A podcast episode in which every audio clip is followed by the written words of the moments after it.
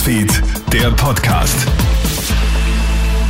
Hallo, einen schönen Sonntagvormittag. Du hörst ja unseren Krone-Hit Nachrichten-Podcast. Vielen Dank fürs Einschalten. Die Radikalisierung gegen Klimaaktivistinnen und Aktivisten droht voranzuschreiten.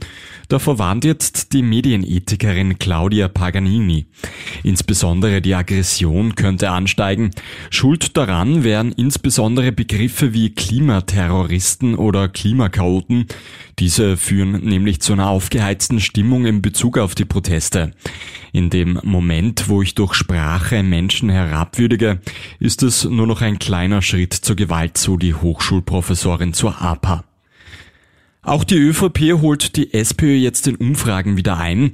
Zu dem Ergebnis kommt eine Unique Research Umfrage fürs Profil. Die beiden Parteien liegen aktuell gleich auf bei rund 24 Prozent.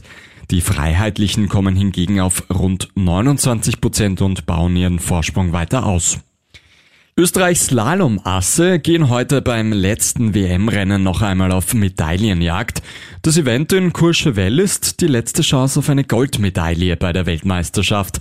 Krone-Hit-Pistenreporter Stefan Steinacher. Österreich gewann bisher sieben Medaillen, drei Silbermedaillen und vier bronzene. Sollte es heute keinen Weltmeistertitel geben, wäre es die erste Weltmeisterschaft seit 1987 ohne Goldmedaille. Vier Herren können dieses Kapitel zugunsten Österreich noch drehen. Marco Schwarz, Fabio Gstrein, Adrian Bertel und Manuel Feller. Start des ersten Durchgangs ist um 10 Uhr, der zweite Durchgang startet dann um 13.30 Uhr.